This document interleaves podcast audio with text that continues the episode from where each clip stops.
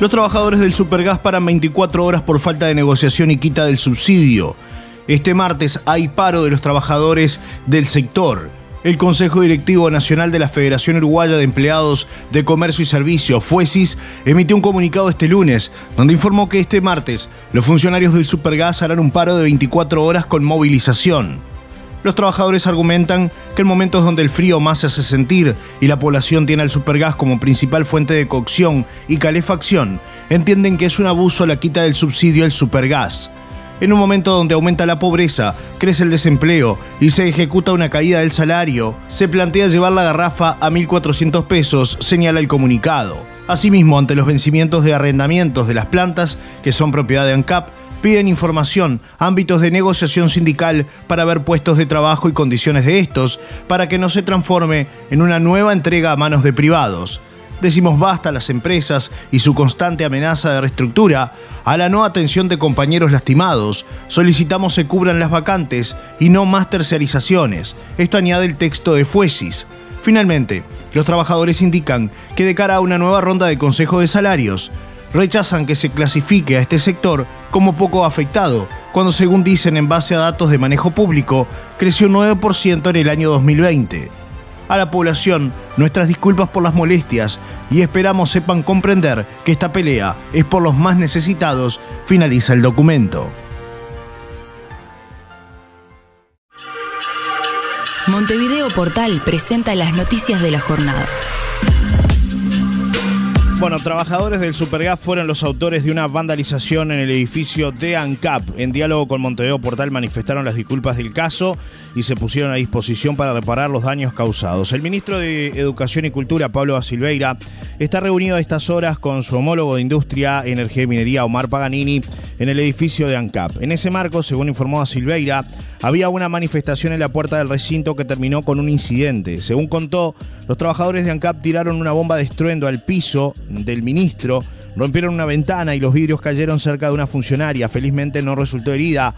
Así no, escribió a Silveira. Sin embargo, el presidente de la Federación de ANCAP, FANCAP, Gerardo Rodríguez, respondió al ministro de Educación y desmintió que los que generan los disturbios sean funcionarios de ANCAP. Señor ministro de Educación y Cultura, los trabajadores de ANCAP estamos realizando una asamblea representativa, no estamos manifestando en ningún lado. El fin de semana se nos quiso acusar de un supuesto desabastecimiento. Ahora nos involucran en hechos que no protagonizamos. Así no, escribió Rodríguez. Asimismo, Montevideo Portal confirmó con el vocero del Sindicato Único de los Trabajadores del Supergas, Andrés Guichón, que los daños fueron producto de la manifestación de los trabajadores que estaban haciendo este martes en el marco de un paro de 24 horas. No era la idea de la manifestación, era una manifestación del Sindicato Único de los Trabajadores del Supergas. Nos ponemos a disposición para arreglar el daño que se haya, eh, hecho y las disculpas del caso porque no era nuestra intención claramente la manifestación que pase algo así, más sabiendo que puede herirse alguna persona, aseguraron las fuentes consultadas. En tanto, el presidente de ANCAP también se manifestó por Twitter y aseguró que la libertad de expresión termina cuando se vulneran los derechos de los demás y lamentó el incidente. Lamentamos profundamente que en el marco de una manifestación ajena a la actividad de nuestra empresa, una bomba de estruendo haya roto un vidrio en el cuarto piso del edificio de ANCAP. No hay lesionados, escribió el presidente de ANCAP. Finalmente, el ministro de Educación volvió a referirse al caso en sus redes sociales, en esta ocasión para rectificarse sobre sus dichos. El protagonista del episodio de la bomba de estruendo y la ventana rota en el Ministerio de Industria fue el sindicato del Supergas, no el de ANCAP. Rectificamos como corresponde hacerlo, la gravedad del hecho no cambia, pero el responsable es otro. Las disculpas del caso, escribió el ministro acerca de este tema. Selección, la FIFA impedirá a Uruguay lucir cuatro estrellas sobre el escudo de AUF. La AUF apelará a la decisión de la FIFA que pretende que la Celeste utilice dos estrellas en su casaca masculina y ninguna en la femenina. Ministerio de Salud Pública abrió agenda para dar tercera dosis a población vacunada. También se deben agendar los inmunodeprimidos moderados y severos que serán priorizados en la asignación de cupos, señala el comunicado. Juez de Operación Océano advirtió abogado de imputado por incumplir la reserva. Otras novedades de la jornada, otras noticias. Manini no quiso entrar en la chiquita por caso Andrade, creo que no da para más. Tras las rejas, cinco años de cárcel a hombre que abusó reiteradamente de su hijastra. Esto ocurrió en nuestro país. En buenas manos, Tokio 2020, María Pía Fernández será la banderada de Uruguay en la ceremonia de clausura. Triunfos de oro. Brasil y España jugarán la final por la medalla de oro en fútbol masculino. Los brasileños eliminaron a México por penales tras igualar sin goles y los españoles doblegaron a Japón 1 a 0 en alargue.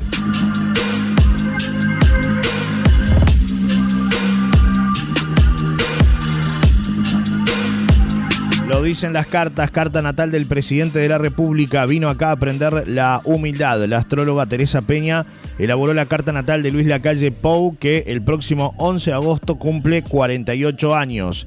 En diálogo con el programa de Taquito a la Mañana de Radio Universal, la astróloga Teresa Peña elaboró la carta natal del mandatario. Es un leonino con ascendente en Vigo. Leo es un signo fijo o sea que en su interior va a ser una persona fija e inamovible. Y ese ascendente que tiene en Virgo lo hace adaptable a las circunstancias. El ascendente manda hasta los 42 años. Luego, quien manda más es el Sol, dijo la astróloga. Además, según detalló, quienes tienen ascendencia, ascendiente en Virgo vienen al mundo a aprender. Vino acá como aprender, aprender la humildad, a ser práctico, a ser solidario con los demás, a servir, porque Virgo es servicio y él lo tiene claro. Eso, porque yo he visto muchos discursos de antes de ser presidente que él vino a servir a esta vida. Tiene a Pisces en la casa 6 y eso está marcando el servicio por donde sea. Según la carta natal, tiene una personalidad sin medias tintas y tiene la luna en Capricornio, cosa que Peña destacó como importante para un presidente. El Capricornio eh, tiene que ver mucho con el Estado, con las leyes del Estado, tiene que ver con lo que es monopolio, con la seguridad y estabilidad, pero sobre todo con sabiduría antigua.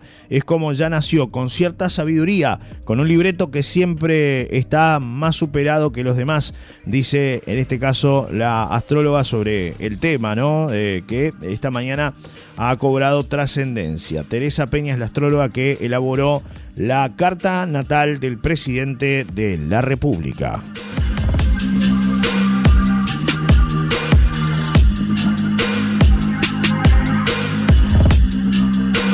Estamos en las 12 horas 55 minutos. Más noticias.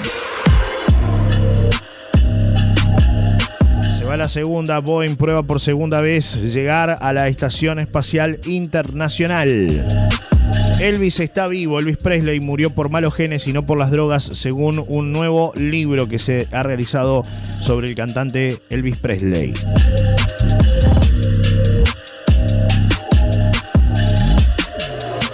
Estos son los temas más importantes del día de hoy a través de Montevideo Portal. Estas fueron las noticias del día por Montevideo Portal. Por más información, léenos en montevideo.com.uy. Para todos, todo. Descubren un barco romano del siglo II a.C. en la costa mediterránea de Palermo, en Italia. En el barco se han encontrado decenas de ánforas romanas para guardar el vino. El navío está a 92 metros de profundidad y los expertos han usado un robot para poder captar las imágenes. La embarcación fue descubierta durante una expedición de reconocimiento submarino realizada por el buque oceanográfico de alta tecnología Calypso South de la Agencia Regional de Protección del Medio Ambiente en aguas de la localidad Isola de la Femmine. Ma noi abbiamo trovato un'infinità. Encontramos un número notable de ánforas, de diferentes tamaños y formas. Anche di diverse dimensioni e diverse forme. E queste sono state... Eh, en un principio, estas ánforas se clasificaron como del siglo II antes de Cristo. Eh, con, eh, in un periodo di circa 200 anni prima di Cristo. Los expertos esperan que el nuevo descubrimiento pueda arrojar más luz sobre las rutas marítimas utilizadas en la antigüedad y revelar los secretos del comercio del vino en auge durante ese periodo de la historia. Se reactivó el calendario de eventos y actividades de Rocha en turismorocha.gov.uy. El portal oficial de Turismo Rocha es el único sitio web del departamento que centraliza los eventos y actividades turísticas desde el año 2016. Este calendario web tuvo que ponerse en pausa luego de que el gobierno nacional decidiera suspender las actividades el 24 de marzo tras el aumento exponencial de casos positivos de COVID-19. Tras un marcado descenso en los últimos días, el gobierno aprobó un decreto donde a partir del lunes 5 de julio se retoman las fiestas, los espectáculos y eventos. El regreso de las salas de cine, los centros culturales, competencias de deportes amateur y otros espectáculos han permitido reactivar este calendario web. Turistas y locales podrán volver a consultar el calendario de eventos de Rocha a través de esta web, que poco a poco se comienza a nutrir con la habilitación de las distintas actividades.